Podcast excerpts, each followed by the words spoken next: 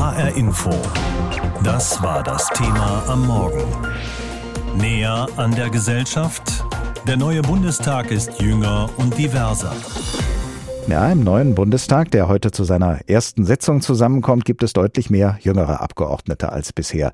Der Frauenanteil ist leicht gestiegen und zum ersten Mal sind auch zwei Transfrauen in den Bundestag gewählt worden. Aber wird der Bundestag damit schon zu einem repräsentativen Querschnitt der deutschen Bevölkerung? Das muss man wohl ganz klar mit Nein beantworten. So sind zum Beispiel Menschen mit akademischer Bildung deutlich überrepräsentiert im Bundestag. Und verglichen mit ihrem Anteil an der deutschen Bevölkerung gibt es dort nach wie vor unverhältnismäßig viele Juristinnen und Juristen. Vor der Sendung habe ich mit Professor Christian Bräunig gesprochen. Er ist Politikwissenschaftler an der Universität Konstanz und er hat sich in mehreren wissenschaftlichen Studien mit der Zusammensetzung des Bundestages beschäftigt. Herr Professor Bräunig, sehen Sie denn ein grundsätzliches Problem darin, dass die Zusammensetzung des Bundestages nicht die Zusammensetzung der Bevölkerung in Deutschland widerspiegelt? Also generell ist es einfach so, dass jeder Bürger gleich ist. Also jeder hat das gleiche Recht, repräsentiert zu werden. Aber in der Politikwissenschaft unterscheiden wir zwischen deskriptiver und substanzieller Repräsentation.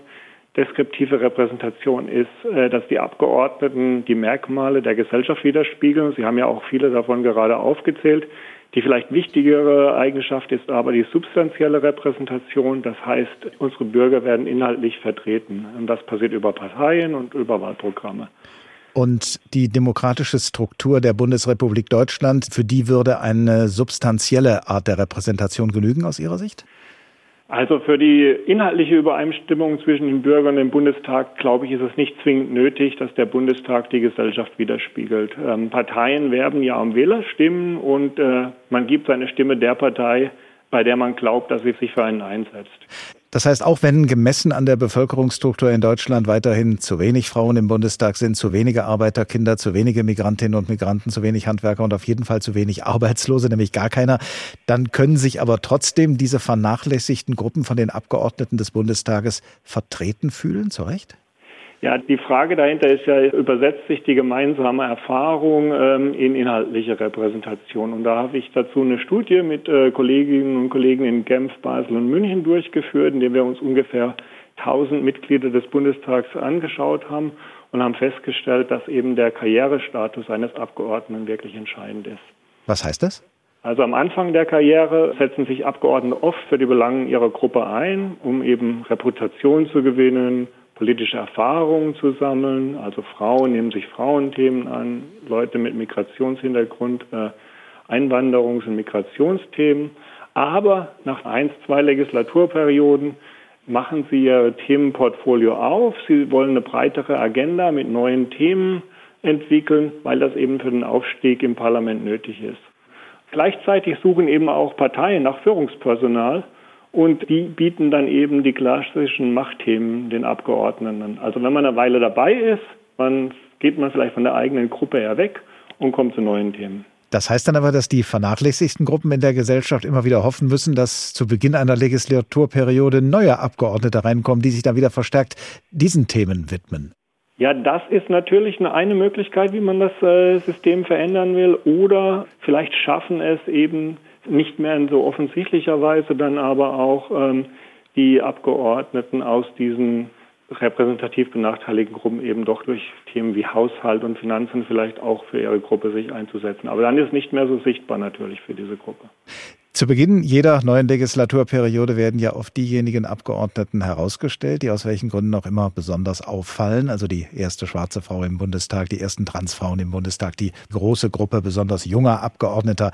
Was ja zunächst mal zeigt, dass diese Abgeordneten eine Ausnahmeerscheinung sind.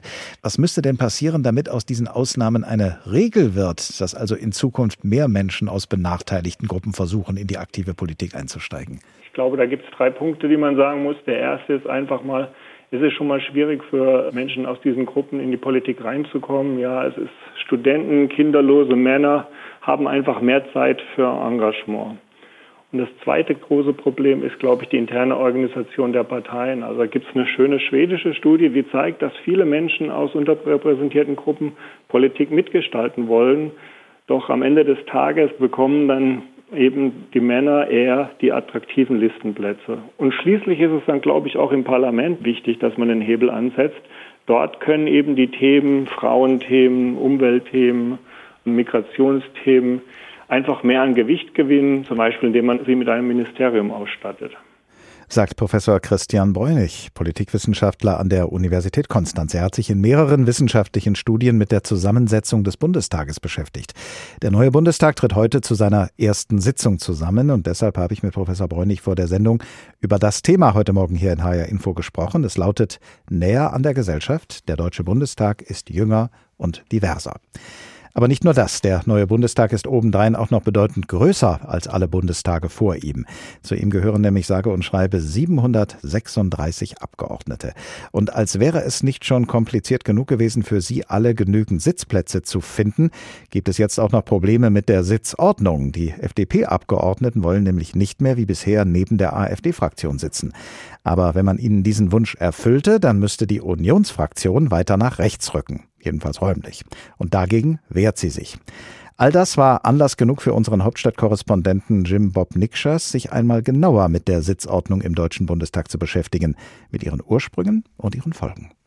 Wer wissen will, warum die Parteien im Bundestag sitzen, wo sie sitzen, der muss in die Vergangenheit reisen. Genauer gesagt in das frühe 19. Jahrhundert, und zwar nach Frankreich. Nach der Französischen Revolution haben sich in der Nationalversammlung nämlich der Adel, Kirchenleute und Vertreter der alten Ordnung rechts vom Parlamentspräsidenten positioniert. Nach biblischer Deutung war das der Ehrenplatz. Revolutionäre saßen dagegen auf der linken Seite. Diese Ordnung hat sich auf den Deutschen Bundestag übertragen. Als die AfD 2017 zum ersten Mal ins Parlament einzog, nahmen die Abgeordneten also ganz rechts Platz, direkt neben der FDP die war damals schon not amused. Wir hören den parlamentarischen Geschäftsführer der FDP-Fraktion Marco Buschmann. Unserer Meinung nach gehören die Freien Demokraten in die Mitte des Parlaments.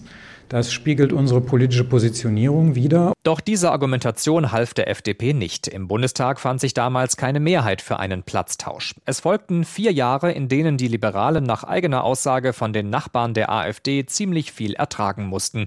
Pöbeleien, Zwischenrufe und andere Geschmacklosigkeiten, sagen sie. Nun soll damit wirklich Schluss sein. Unterstützung für einen möglichen Platztausch bekam die FDP bereits von der Linksfraktion. Kein Wunder. Am Ende dürfte es beiden Parteien auch darum gehen, die geschwächte Union aus der Mitte des Parlaments an den Rand zu verdrängen, sagte auch die Politikwissenschaftlerin Professor Sabine Kropp von der Freien Universität Berlin.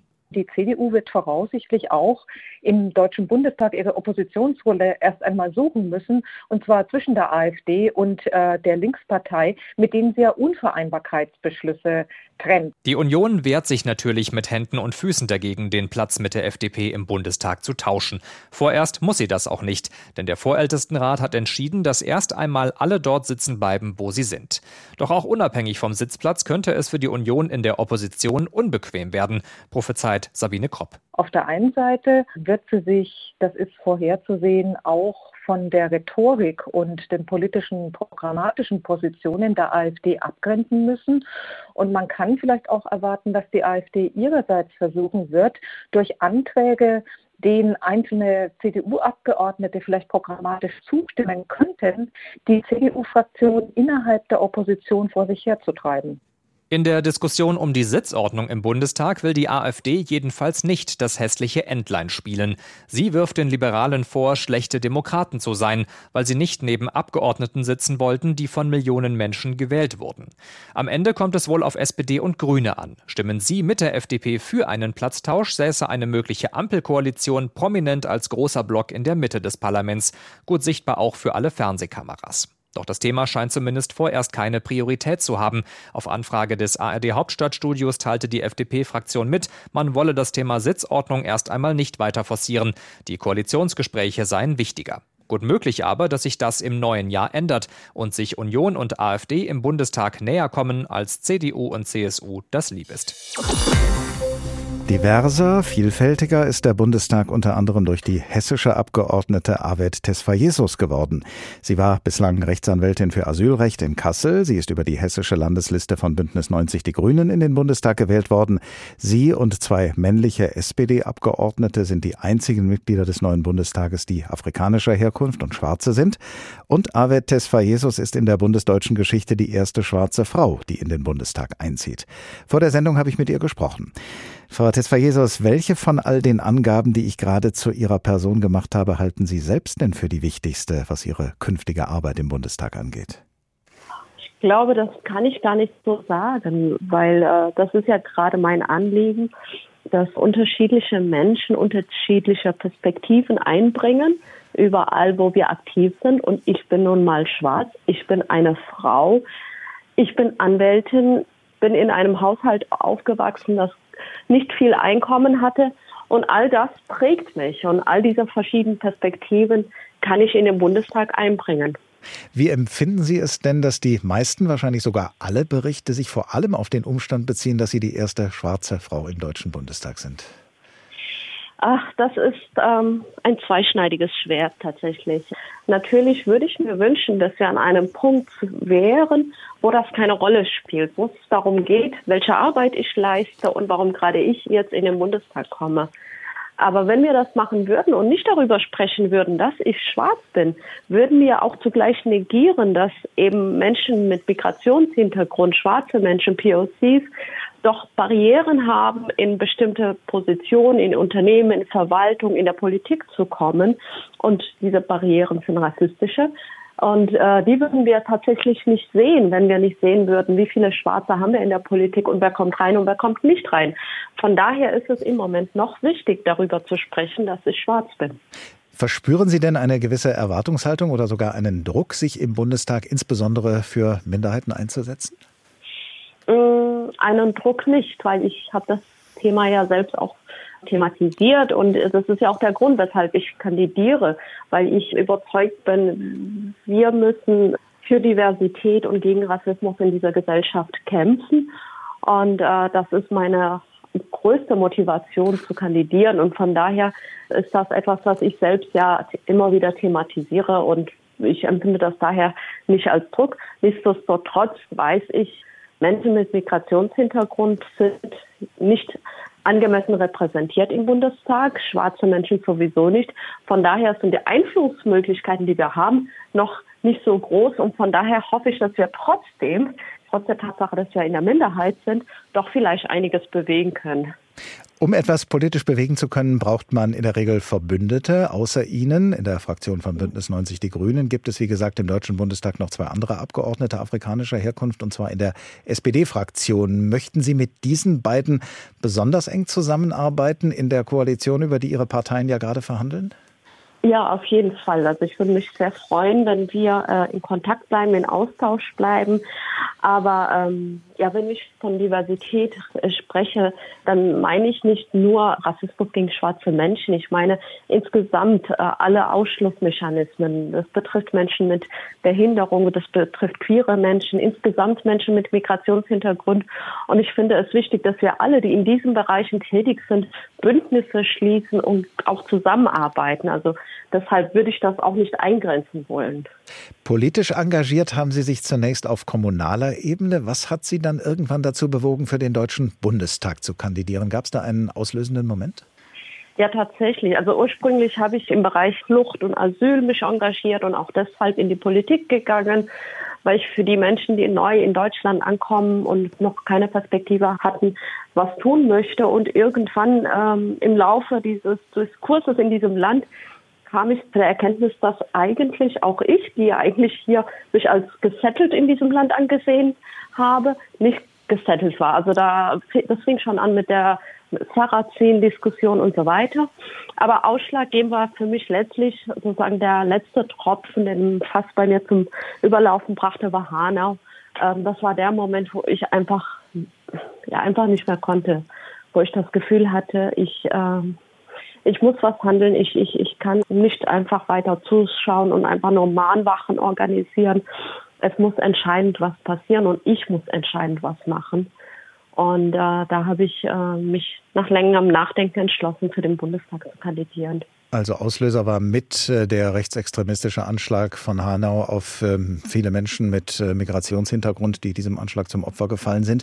Ihre mhm. Bundestagskandidatur hatte Erfolg. Sie sind jetzt Abgeordnete im Deutschen Bundestag, der sich heute konstituiert.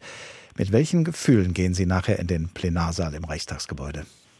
Also vor allem ist das eine große Ehre Ich glaube, das ist für uns alle, die äh, Abgeordnete sind, eine große Ehre, unser Land vertreten zu dürfen.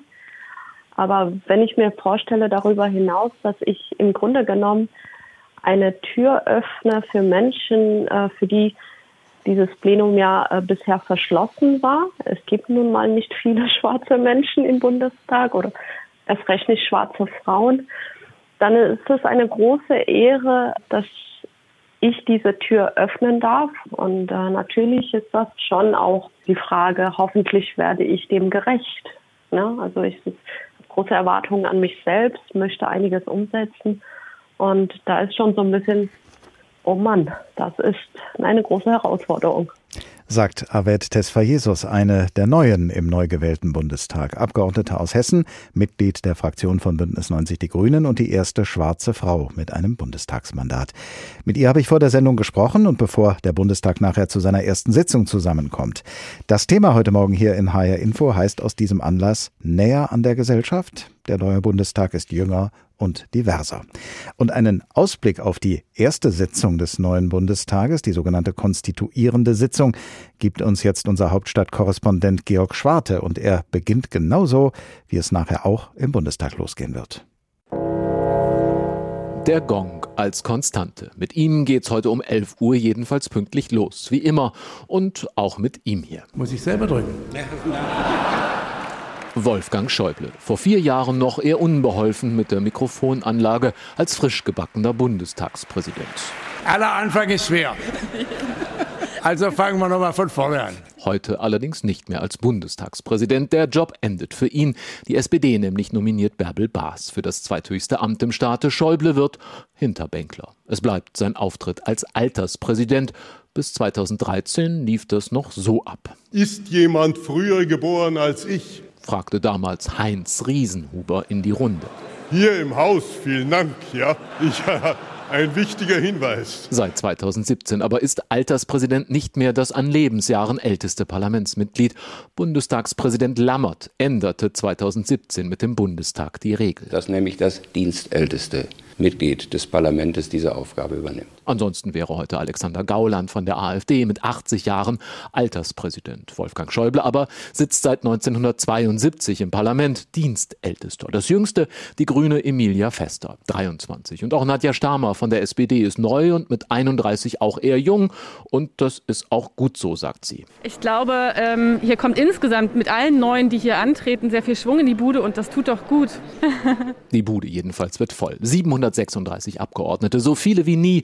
Amira Mohamed Ali, Fraktionschefin der Linken, steht tags zuvor vor dem Saal und schaut schon mal rein. Ich bin natürlich gespannt, was da auf uns zukommt. Ich bin äh, gespannt darauf, wie sich das überhaupt entwickeln wird mit den Ampelparteien. Die Ampelparteien, die ja bald Regierung sein wollen. Ab heute, sobald der Bundestag konstituiert ist, scheidet die jetzige Regierung nämlich aus dem Amt, ist nur noch geschäftsführend im Dienst. Außerdem, sagt FDP-Mann Marco Buschmann, gelte staatsrechtlich das Versteinerungsgebot. Ein etwas schrecklicher Begriff, weil wir wollen ja eine geschäftsführende Bundesregierung Verantwortung, äh, damit das Land handlungsfähig ist und gerade nicht versteinert ist. Das bedeutet aber, dass keine großen politischen Grundsatzentscheidungen mehr getroffen werden können. Die alte Regierung also nicht schnell noch Fakten schafft. Die schafft der Bundestag heute erst einmal bei der Wahl des Bundestagspräsidiums. Bärbel Baas soll 24 Jahre nach Rita Süßmuth wieder erste Frau im Amt sein.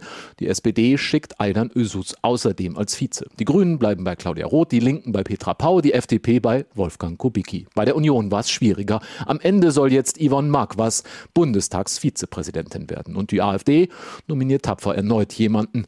Dass Michael Kaufmann aber gewählt wird, sogar Fraktionschefin Alice Weidel klingt skeptisch. Ach, wissen Sie, aus den äh, Erfahrungen der vergangenen Legislatur rechnen wir natürlich mit gar nichts, nicht wahr? Zumal zuletzt AfD-Kandidaten in Reihe von den übrigen Fraktionen nicht gewählt wurden. Die FDP will ja nicht einmal mehr neben der AfD im Plenarsaal sitzen und die linke Mohammed Ali versteht auch warum. Ich würde das auch nicht wollen und wir als Linke unterstützen das auch. Also das finde ich auch nachvollziehbar, dass man da nicht für alle Zeiten neben der AfD sitzen möchte. Ich glaube, das ist auch sehr unangenehm. Heute aber sitzt die FDP noch dort. Wer sich übrigens nicht an die 3G-Regel hält, sitzt als Abgeordneter oben auf der Tribüne. 60 Plätze hat die Bundestagsverwaltung freigehalten. HR Info. Das war das Thema am Morgen. Näher an der Gesellschaft. Der neue Bundestag ist jünger und diverser. Ab 11 Uhr heute Vormittag tritt in Berlin das Deutsche Parlament, die Volksvertretung zur sogenannten konstituierenden Sitzung zusammen. Dem Bundestag gehören in dieser Legislaturperiode insgesamt 736 Abgeordnete an. 50 davon kommen aus Hessen. Der Anteil von Frauen unter den Abgeordneten ist im Vergleich zur Zusammensetzung davor leicht gestiegen auf jetzt 34 Prozent. Und eine von ihnen soll heute zur neuen Bundestagspräsidentin gewählt werden. Bärbel Baas von der SPD, der stärksten Fraktion. Ich habe vor der Sendung mit Barbara Kostolnik gesprochen, unsere Hauptstadtkorrespondentin in Berlin, und habe sie gefragt, die Kandidatin Bärbel Baas ist der Öffentlichkeit weitgehend unbekannt. Wie sicher ist trotzdem Ihre Wahl? Also die hat sich gestern ja schon in den einzelnen Fraktionen vorgestellt, also sowohl in ihrer eigenen Fraktion, die sie mit fast 100 Prozent nominiert hat, also da war die Begeisterung sehr groß, aber auch in den anderen Fraktionen, bei Grünen, bei der FDP, aber auch bei der Union hat sie sich vorgestellt und hat wohl einen sehr guten Eindruck hinterlassen, sodass ich sehr fest davon ausgehe, dass sie ein sehr gutes Ergebnis heute bekommt. Es werden ja auch die Bundestagsvizepräsidenten, die Stellvertreter also gewählt, die Kandidaten der AfD sind da früher immer gescheitert, die ganze Legislaturperiode hindurch. Diesmal schickt sie einen Kandidaten mit Erfahrung als Landtagsvize in Thüringen ins Rennen. Wie stehen denn dessen Chancen? Das ist im Prinzip genau das Gleiche wie bei den anderen Kandidaten, Kandidatinnen der AfD. Sie haben es gesagt, sechs Stück gab es davon in der Vergangenheit. Die sind alle durchgerasselt. Und auch der jetzige Kandidat wird wohl nicht gewählt werden. Das kam gestern auch bei den anderen Fraktionen relativ deutlich zum Vorschein, wenn man gesagt hat, Thüringen ist ja nicht gerade der AfD-Landesverband, der am progressivsten ist. Und deswegen gibt es da erhebliche Vorbehalte gegen den Kandidaten Michael Kaufmann. Und deswegen denke ich, dass Michael Kaufmann Kaufmann nicht gewählt wird. Vor der ersten Sitzung des Bundestages heute hat es auch Streit um die Sitzordnung gegeben. Niemand wollte neben der AfD sitzen. Wie ist denn dieser Streit ausgegangen? Wo sind welche Stühle montiert und gibt es überhaupt genug? Die FDP sitzt ja derzeit neben der AfD. Jedenfalls in der vergangenen Legislaturperiode war das so. Und das ist jetzt auch bei dieser konstituierenden Sitzung so, weil der Vorältestenrat hatte sich zwar mit dieser Sache befasst, aber ist zu keinem Ergebnis gekommen. Und jetzt muss die FDP zunächst zunächst mal da sitzen bleiben. Das kann sich aber im Laufe der Legislatur ändern. Und vor allem kann es sich dann ändern, wenn die FDP tatsächlich in eine Ampelregierung eintritt. Dann könnten FDP, SPD und Grüne zusammen die Union überstimmen und sozusagen die Union dazu verdonnern, neben der AfD Platz zu nehmen. Aber das kann erst im Laufe der Legislaturperiode passieren. Sie haben mich gefragt, ob es genügend Platz gibt. Es gibt genügend Platz. Es wurden 40 neue Sitze in diesen Bundestag reingeschraubt. Und dann müsste man aber, wenn dieser Bundestag sich dann nochmal ändert, beziehungsweise die Sitzordnung sich nochmal ändert, weil eben die FDP woanders sitzt, müsste man nochmal anfangen mit dem Schrauben, allerdings nicht komplett alles neu, sondern eben nur diesen Teil. Etliche Stühle sind ja frei geworden auf der anderen Seite bei den Linken. Was ändert sich denn jetzt bei denen dadurch, dass sie keine 5%-Partei mehr sind? Oder spielt das im Bundestagsalltag dann keine Rolle. Die sind ja trotzdem als Fraktion eingezogen über die Listen, weil es eben diese Spezialregel gibt, wenn man mindestens drei Direktmandate hat. Und das ist bei der Linken der Fall. Und die Linken werden auch einen Bundestagspräsidenten bzw. eine Bundestagspräsidentin stellen. Petra Pau soll das werden.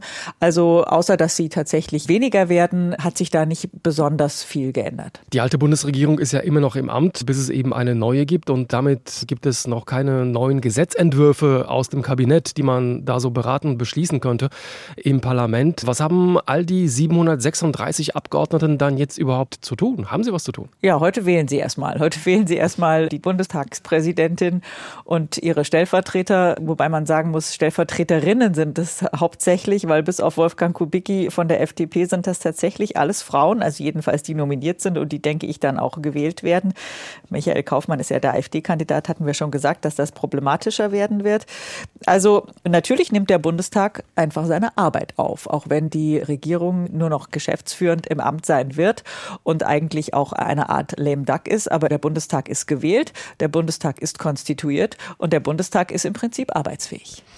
Der neu gewählte Bundestag kommt heute zum ersten Mal zusammen zur konstituierenden Sitzung. Was neu ist und welche Entscheidungen so anstehen, darüber habe ich mit der Korrespondentin in unserem ARD Hauptstadtstudio in Berlin gesprochen, mit Barbara Kostolnik. Also, der Bundestag kommt äh, heute mit so vielen Abgeordneten wie noch nie zusammen zur ersten Sitzung, darunter aber auch viele junge Volksvertreter. Für sie ist es wirklich auch das erste Mal in ihrem Leben, dass sie an einer solchen Sitzung teilnehmen werden. Im Gegensatz zu den Parlamentariern, die schon seit vielen Jahren oder gar Jahrzehnten im Reichstag dabei sind. Von denen gibt es ja auch eine ganze Menge. Der Kollege Albrecht Breitschuh hat mal ein paar junge, frisch gewählte Abgeordnete getroffen und hat sich auch schildern lassen, wie das so ist, jetzt in der Hauptstadt im Herzen der deutschen Demokratie tätig zu sein. Am ersten Tag aus dem Hauptbahnhof rauszulaufen, auf den Reichstag zu und zu wissen, okay, das ist jetzt für die nächsten vier Jahre mein Arbeitsplatz. Jakob Blankenburg freut sich nicht nur dem neuen Bundestag anzugehören, er lässt es sich auch anmerken. Der 24 Jahre alte, direkt gewählte SPD-Abgeordnete aus Bienenbüttel, einem Dorf in der Nähe von Lüneburg, gehört zur Gruppe der unter 30-Jährigen. Deren Anteil im Bundestag ist mit 6 Prozent zwar überschaubar, trotzdem so groß wie noch nie. Als Angela Merkel 2005 Bundeskanzlerin wurde, waren es gerade einmal zwei Prozent. Ich halte das für super wichtig, aber genauso wichtig wie, ähm, dass es eine generell bunte Durchmischung des Bundestags gibt.